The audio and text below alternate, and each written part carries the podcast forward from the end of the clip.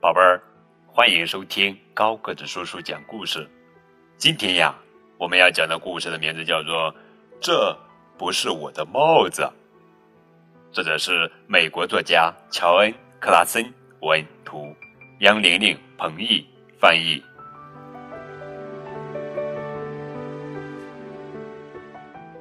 这不是我的帽子，是我刚刚偷来的。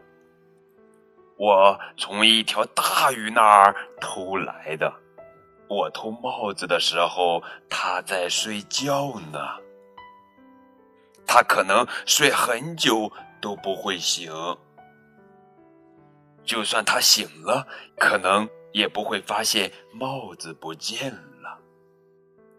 就算他发现帽子不见了，可能也不知道是我拿走的。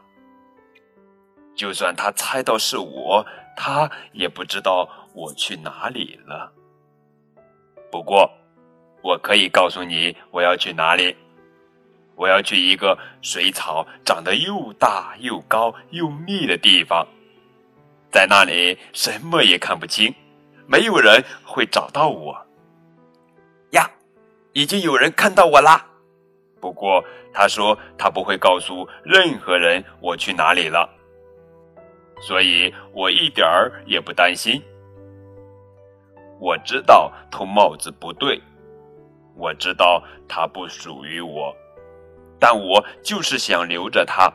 反正它戴也太小了，我戴正合适。看，我到了，这里的水草长得又高又大又密，我就知道我会成功的。没有人能找到我。好了，宝贝儿，这就是今天的绘本故事。这不是我的帽子。这一本书，我觉得更适合抱着宝宝一起阅读。好了，更多互动可以添加高个子叔叔的微信账号。感谢你们的收听，明天我们继续来讲好听好玩的绘本故事。不见。不散哦。